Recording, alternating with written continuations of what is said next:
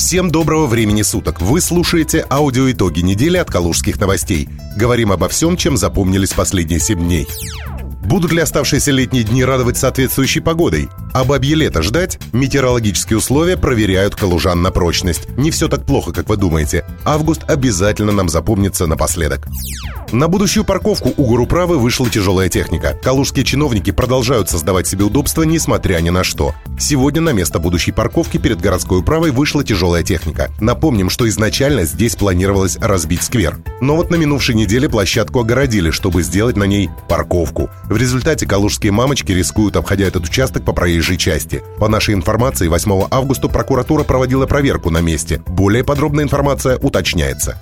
Младенческая смертность в Калуге снизилась до минимума. 12 августа на еженедельном заседании правительства области обсудили совершенствование детского здравоохранения и службы родовспоможения в регионе. В Калужской области реализуется региональный проект развития детского здравоохранения, включая создание современной инфраструктуры оказания медицинской помощи детям, который входит в состав нацпроекта здравоохранения. Как сообщил заместитель министра здравоохранения Илья Саваков, к 2024 году младенческая смертность в регионе должна снизиться до 3,7 на тысячу родившихся живыми. На данный момент показатель равен 3,8. Это минимум за всю историю.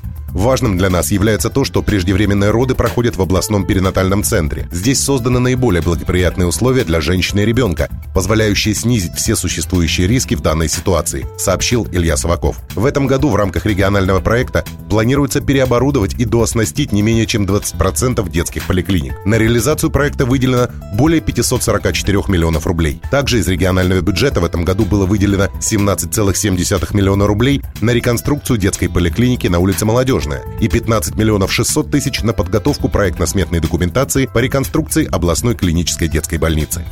Представлены возможности нового экотехнопарка «Калуга». В рамках национального проекта «Экология» в Износковском районе строится экотехнопарк «Калуга». Как обещают, это будет одна из самых крупных сортировочных линий в России. Это масштабный проект, который должен спасти экологию и местных жителей от мусорного коллапса. В Калужской области закончен первый, ключевой этап строительства экотехнопарка «Калуга». Сейчас его готовят к запуску, а первую машину с мусором здесь смогут принять уже в декабре. Годовая мощность новейшего мусорного полигона достигает 1,8 миллиона миллиона тонн, производительность двух сортировочных комплексов по 500 тысяч тонн в год. При выборе площадки для экотехнопарка в первую очередь обращали внимание на удаленность участков от населенных пунктов и структуру почв. В итоге отдали предпочтение территории в районе деревни Михали, где обнаружили естественный водоупорный слой глины. Он служит природной гидроизоляцией, защищающей грунтовые воды от попадания дождевых и талых вод и других посторонних веществ.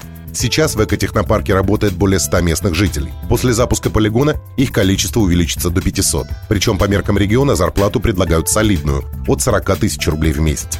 К месту работы персонал из окрестных сел собирает бесплатный автобус.